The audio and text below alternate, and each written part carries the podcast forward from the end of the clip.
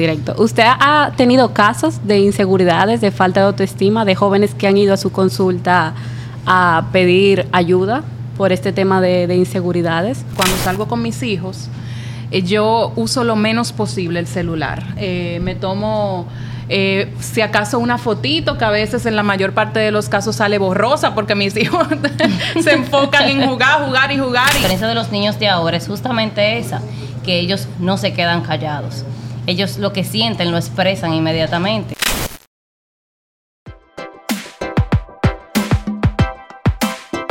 Bienvenidos a Desbloqueate Podcast, un lugar donde solo queremos hacerte sentir dos cosas Ser escuchados. Y sentirnos escuchados.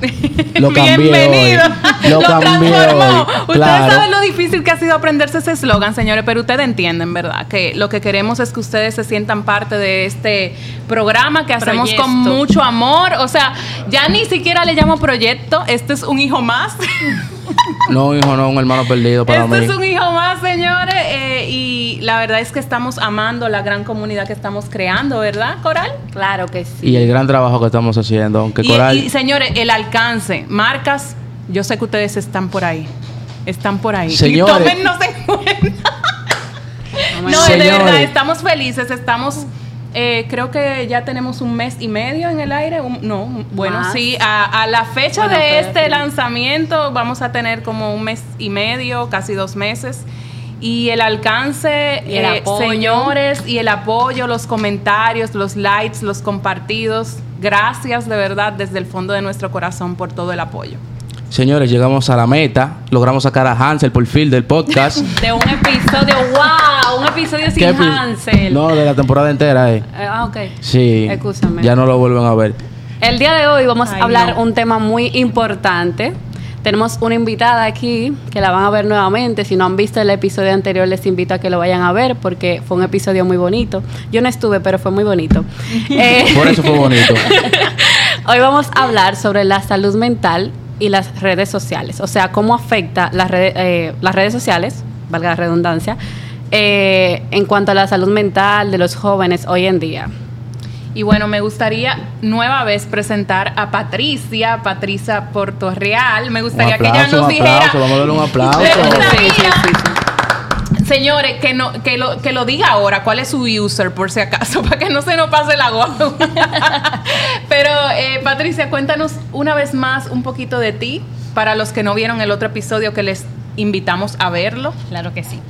Eh, mi nombre es Patricia Portorreal, psicóloga clínica y neurocoach de vida. Me pueden seguir en redes en arroba terapéate, que es el nombre del consultorio, y en la personal arroba lic.patriciaportorreal. Excelente. Bueno, ¿quién inicia con este tema tan candente?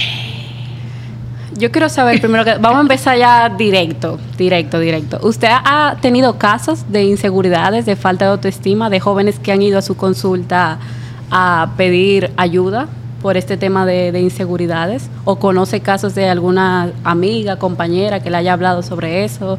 ¿O en su proceso de, de estudio quizás ha visto casos que hayan llegado ya a una gravedad? Bueno, yo soy joven, sí, ¿verdad? Pero cuando yo estudiaba, ¿Por qué soy yo tan, tan lejos soy yo eso? pues, eh, tú sabes que no estaba ese auge tan grande de redes sociales, nosotros usábamos hi-fi. Yo no sé si Ay, ustedes conocen sí, hi-fi. Entonces, Yo Ino- paso. Inolvidable. Yo paso. Ella está en Lota también, entonces. Yo paso. Sí, estamos en los TAC. Entonces, el bullying cibernético cuando eso pues no existía. Pero el bullying normal, pues físico, sí, dentro de las aulas, el comentario, pues en los mensajitos, en, en los grupos, que desde eh, adolescencia, no, desde antes, podemos decir, Sí. vemos cómo se van creando esos grupitos sociales dentro de la escuela. Ah, que los intelectuales, que los deportistas, que, que los... eh, no hay porristas aquí, pero verdad, E- esa es la parte femenina de, de las chicas de deporte, que, que las populares. Entonces, eh, ahí comenzamos con un aislamiento social para los demás que entienden que no entran en esas casillas. Sí. Entonces, ahora, ¿qué pasa con las redes? Todo el mundo está en las redes. Y por ende Hay- estamos expuestos. Hay niños que no tienen la edad para estar dentro de las redes sociales Ay, no y están eso. en redes sociales. No, que ya un niño te coge el celular. nacen, desde Oye. que nacen ya le crean un Instagram. El primo mío que tiene cinco años me estaba llamando. Los otros días yo estoy trabajando y me entra una llamada y yo veo y que, Dios mío, padre amado, el primo mío llamando y que por Instagram. yo lo tuve que, yo lo tuve que bloquear. Entonces los, los niños y los jóvenes tienen una mayor exposición ahora. Entonces, ¿qué pasa con las redes? Que en las redes se vive a través de una pantalla, de una proyección falsa, de lo que yo quiero que el otro crea que yo soy, que yo tengo. Ay, Que yo hago. Ay, Hansel. ¿verdad? De la vida perfecta, porque ahora vivimos Así para el otro. Wow, sí. Entonces, esa proyección falsa, ¿qué es lo que crea al otro que no tiene esto? Pues una baja autoestima, una depresión, ansiedad, un sinnúmero de trastornos que pueden aparecer y simplemente por no fortalecer una autoestima. Por querer ser igual que él, pero no tener los recursos. Pero no sabiendo que detrás de esa pantalla, pues hay- tal vez hay una escasez mucho mayor que la tuya. No tanto económica, sino emocional. Emocional. Principalmente. y espiritual le aportaría, porque en muchas ocasiones nos ocupamos de llenar nuestras vidas de tangibles, bienes, ¿verdad? Materiales, que nos dejan vacíos en todos los otros aspectos de nuestra vida. O sea, yo he conocido muchísima gente que me dice, ok, tengo dinero, tengo esto, tengo aquello, pero hasta que tal vez no se encontró con él mismo y no, no encontró un contacto real con la fuente, que para mí la fuente espiritual es Dios, eh, hay una parte de ti que te está suplicando, préstame atención. No me siga llenando con cosas que son efímeras. Es cierto, yo escuché es. una frase por ahí que dice que lo que el otro dice de ti es un reflejo de lo que carece. Y es cierto, o sea, muchas veces yo me he dado cuenta porque vamos a decir la verdad, todo el mundo en algún momento ha juzgado a alguien. Yo no soy la más santa. Bueno, ¿qué te, qué te digo? es, un, es un entrenamiento de vida. Exacto, yo he tratado de cambiarlo, eso es un proceso. Es un proceso, pero yo me he dado cuenta de que muchas cosas de las que yo criticaba eran cosas que yo hacía inconscientemente. Y cuando yo caí en cuenta en eso, yo dije, conchole, pero tanto que yo hablo de eso y mírame aquí haciendo, lo, mismo. lo mismo. ¿Por qué me molesta que el otro lo haga si yo lo hago? Y nadie me dice nada por eso. Sí. Yo tengo una amiga que dice, ¿cómo tú sabes que eso es perro si tú no conoces al perro? Ella me decía, si tú, re- eh, si tú reconoces esa emoción en otro o, que, o un comportamiento en otro porque tú lo conoces directamente y porque está en ti. Tal vez lo estás rechazando o tal vez es algo que sencillamente lo estás haciendo y ni cuenta te estás dando. Así es. Y también que ahora mismo con el auge de las redes sociales y eso, el mundo está perdiendo su humanidad, porque es increíble cómo en una familia no se hablen, se escriben, o sea, pueden estar sentados. Estando en una misma Exacto, casa. estando en una misma casa, o sea, no, ya no, ya no pasan tiempo familiar, porque pueden estar sentados todo el mundo, el hijo chateando, la mamá chateando, la- el baño, todo el mundo haciendo una cosa diferente en el teléfono, sumergido en esto, en el teléfono. La verdad no entiendo qué está pasando con la humanidad. Ahora mismo en Navidad tú lo que ves es la selfie de una vez. O sea, no llegan bien a la casa, no se saludan, tienen años sin verse. Family Time Lo primero que hacen, tiramos fotos. ¿Para Sí. qué? Para hacer una proyección al mundo. Pero luego que tiramos la foto, pues cada quien se Cada sumerge en su nuevamente celular. en el teléfono. En su Entonces, celular. realmente también- no fue un tiempo en familia, no fue un compartir real, no hubo una compenetración, una eh, remembranza de viejos momentos. Ah, que cuando yo era pequeño, que no sé qué. ¿Por qué? Porque estábamos aquí viendo lo que el otro está haciendo. Totalmente. De hecho, una de las prácticas que yo he asumido de forma personal es que cuando salgo con mis hijos, eh, yo uso lo menos posible el celular. Eh, me tomo, eh, si acaso, una fotito que a veces en la mayor parte de los casos sale borrosa porque mis hijos se enfocan en jugar, jugar y jugar y, yo, ok, les suplico y como quiera no me hacen caso. Al final me tomo una foto yo, por lo menos, desde que estoy en el espacio. Pero eh, lo que hago es que mm, después de eso me desconecto y disfruto y juego. Porque la verdad, señores, la felicidad eh, está en el mundo real, no detrás de una pantalla. Por más bien que nos sintamos manejando nuestras redes sociales y recibiendo los likes que tanto amamos. Es algo curioso porque el teléfono se inventó para tenernos cerca de las personas que están lejos, pero el teléfono nos mantiene lejos de las personas que están cercas. Eh, lo viste en Pinterest, yo lo vi, ¿eh? Pero no dilo detrás de cámara, por lo menos, porque déjame brillar. Eh, también, otra cosa es que ahí hay que diferenciar entre, por ejemplo, con la profesora. La profesora se tira fotos, pero para tenerlo de recuerdo. Sí, yo no Hay- subo todo a redes. Hay mucha parte de mi vida que nadie ha visto, que nadie sabe dónde yo como, que yo vi- visito, que no. Hay muchas cosas que yo elijo mantenerla para mí. Exacto, y más que son sus hijos. Ella está viviendo una etapa donde sus hijos están creciendo, están entrando a la niñez, ya son promediantemente. Ya tengo uno casi preadolescente. Exacto, son casi preadolescentes. cuestiona hasta, hasta el agua que se va a beber. Pero la verdad es que yo estoy amando esa etapa. eh, me está ayudando a conocerme mucho y a desarrollar la paciencia que tanto le pido a Dios. Porque la verdad es que pregunta mucho, cuestiona mucho, necesita explicaciones de todo y me reta y me dice, mami, bueno, en, en estos días me dijo algo al respecto que era, mami, pero si tú estás con nosotros, suelta el celular.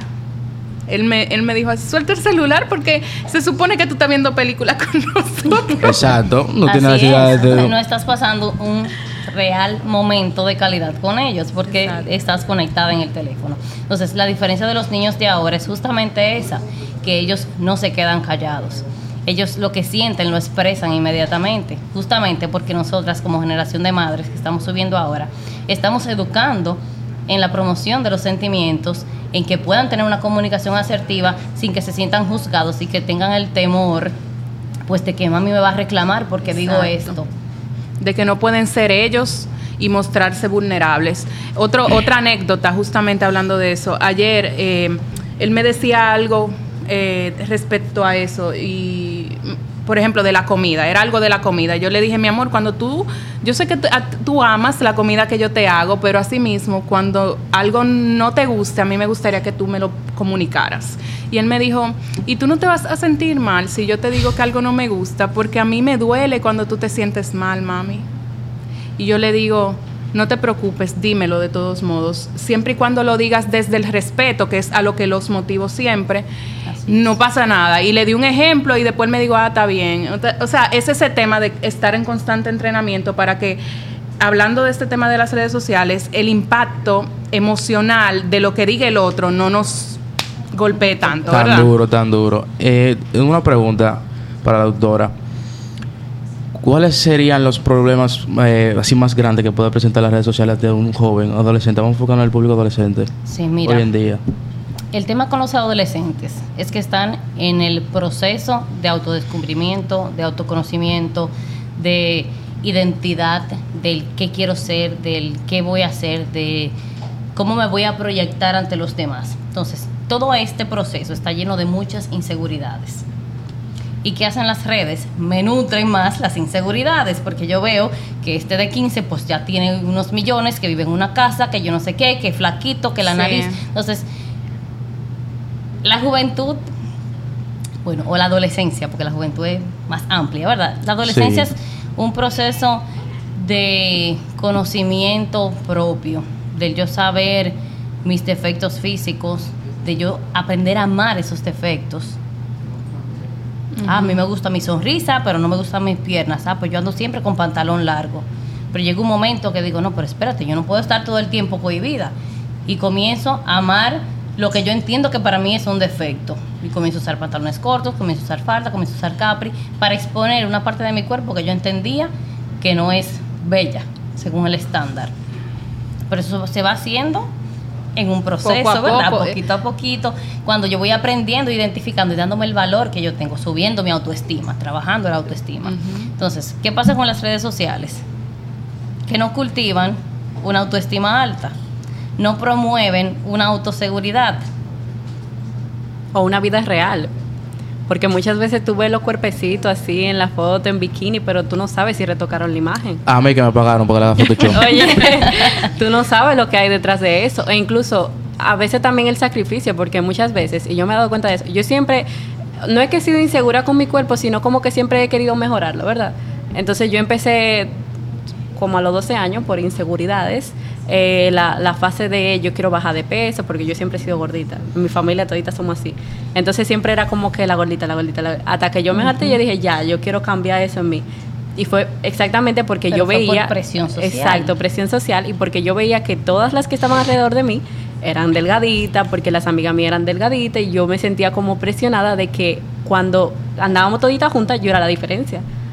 Y esa es otra cosa que afecta mucho. O sea, cuando tú, o sea, cuando entras a ese mundo, tú tienes que hacerlo porque tú quieres. O sea, tú que tienes que cambiar porque realmente tú sientes que tú lo necesitas o porque te gusta ser de esa manera o Claro. porque te gustaría No, futuro. y por un bienestar físico. En el caso tuyo, pues hay una parte genética que viene con una trayectoria de tipo de cuerpo. Exacto. Entonces, te enfocaste por presión social en adelgazar, no tanto por salud, sino por apariencia. por apariencia.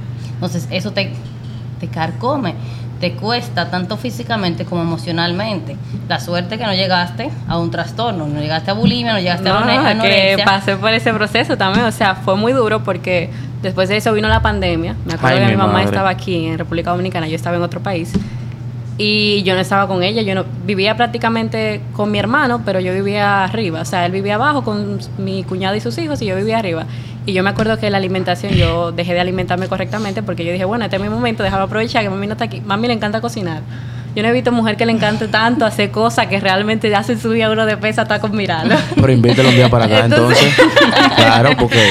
Entonces yo de verdad no entendía por qué ella hacía eso y yo se lo cuestionaba mucho y le decía, mami, yo quiero rebajar, ayúdame. Y cuando ella se fue, yo aproveché y yo dije, este es mi momento. Y yo sufrí mucho porque tuve muchos problemas. De hecho, yo todavía tengo gastritis. Porque no lo crónica. hiciste con un acompañamiento, no lo hiciste de la manera correcta, sino por el hecho de que yo voy a aprovechar justamente como tú dices, este momento que estoy me voy a sola descuidar. y Me voy a a descuidar, exacto. Y una pregunta en este caso, eh, Patricia. ¿Cuáles son algunas de las dificultades, más allá del aspecto tal vez eh, eh, físico en cuanto a enfermedad tangible en nuestro cuerpo, que podemos desarrollar a raíz de estas comparaciones que se dan en redes, del yo sentirme menos que el otro? O sea, problemas emocionales, ¿cuáles son algunos de los que podríamos Claro que sí, mencionar? mira, lo más que se ve en la adolescencia es, depresión y ansiedad. Fuera del trastorno alimenticio, depresión y ansiedad es lo que tú más vas a ver en casos con adolescentes. Tema de percepción, tema de autoestima, tema de presión social, todos estos lo van a llevar a estos dos puntos más que a los demás. Otro punto también es la autolesión.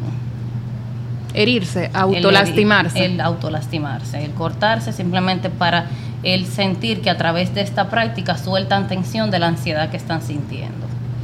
que ahí recaemos en el tema de reconocer que algo no está bien para asistir a un psicólogo terapeuta. Claro que sí, y no solamente del adolescente, se supone que el, el representante El es padre, el que tiene tutor. que estar pendiente de esos cambios que van surgiendo en, su- en sus hijos, que no son los adecuados a la edad, porque la adolescencia tiene sus cambios puntuales, Sí. todas sus etapas y todas las crisis que van a pasar, que son normales dentro del proceso. Pero si tú ves que tu hijo está cambiando de peso, que no está comiendo, que no está durmiendo, que no que se está aislando, que no está compartiendo con los compañeros o que está compartiendo de más, porque hasta eso Que no quiere ni hablar en público hasta también. el salir y salir y de ahí estoy de fiesta y estoy compartiendo en todas partes y no quiero estar en mi casa también es un signo de alerta. Ok. ¿Y cuál es el último consejo que le da a los jóvenes con respecto a este tema? O sea, algo, vamos a tirar algo profundo ya. Y te voy a dar varios tips, mira, y que hasta como adulto te funciona. Poner límites en las redes. Tienes que poner un tiempo límite para tú usarlo. Tienes que desconectarte. Tienes que crear rutinas de desconexión tecnológica. Tomarte, ah, bueno, un día a la semana yo no voy a coger ni el celular. El domingo va a ser para mí. Tener tiempo de calidad contigo mismo. Hacer actividades que te gusten, realmente que te gusten a ti hacerlo. Pasar tiempo contigo a solas. Lo más temeroso es tú estar contigo mismo. Y lo más placentero cuando nos encontramos. Cuando se- Exacto. cuando yo amo estar conmigo mismo. es lo más placentero, así mismo. Entonces, ahora en la juventud es el momento para tú sacar el tiempo para ti, porque ahí que van a bombardearte todas esas dudas y que tú mismo vas a poder ir investigando, indagando y conociéndote a ti mismo. Porque tú y de verdad yo quiero hacer eso. Realmente a mí me gusta eso, o lo estoy haciendo porque fulano lo va a hacer. Entonces ahí que salen esas preguntas profundas que te puedes hacer tú mismo si no tienes ese momento de acompañamiento psicológico que lo necesites ahí. Muchas gracias por la participación en este episodio. Esperamos verte más seguido. Más seguido, A señores. menudo, Eh, sí, porque se quedaron, se quedaron muchas lagunas que no Sí, pudimos hablar. eh, Por ejemplo, Claro el sí. tema de la depresión, ya por falta de tiempo, se tratará en otro episodio. no, ese tiene que ser, Pero entiendo ser un que, especial, profesora. entiendo que tenemos que dedicarle un episodio a eso, así que próximamente verán a Patricia nuevamente aquí en nuestro espacio. Con mucho gusto. Gracias Muchas de verdad. gracias por ver nuestro episodio. Espero que sigan viendo los próximos. Si se fijaron, tenemos teacher, gente. Ay, sí. Ah, sí, ¿verdad? Tenemos Ay, teacher. sí, ay, sí, pero Ya salió. Ay, se ve. Vamos a se estar ve, no subiendo se ve. las fotos. Ah, espere, espere. Se emocionó de Vamos a estar subiendo las fotos.